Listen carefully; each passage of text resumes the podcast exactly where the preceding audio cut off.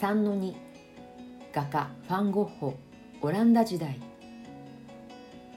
素描で画家になる訓練を重ねた後1883年12月に移り住んだ入念の地で本格的に油彩画に着手します。ファン・ゴッホが手本としたのはバルビゾン派やハーグ派の画家で彼らに倣って暗い色調を用いて制作が行われました。森の外れフィンセント・ファン・ゴッホ1883年8月から9月。油彩カンバスクレラー・ミラー美術館。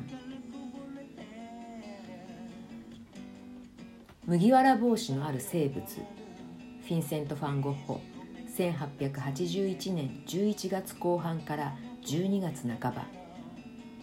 油彩カンバスに貼った紙。クレラー・ミュラー美術館。白い帽子をかぶった女の顔。フィンセント・ファン・ゴッホ。1884年11月から1885年5月。油彩。カンバス。クレラー・ミュラー美術館。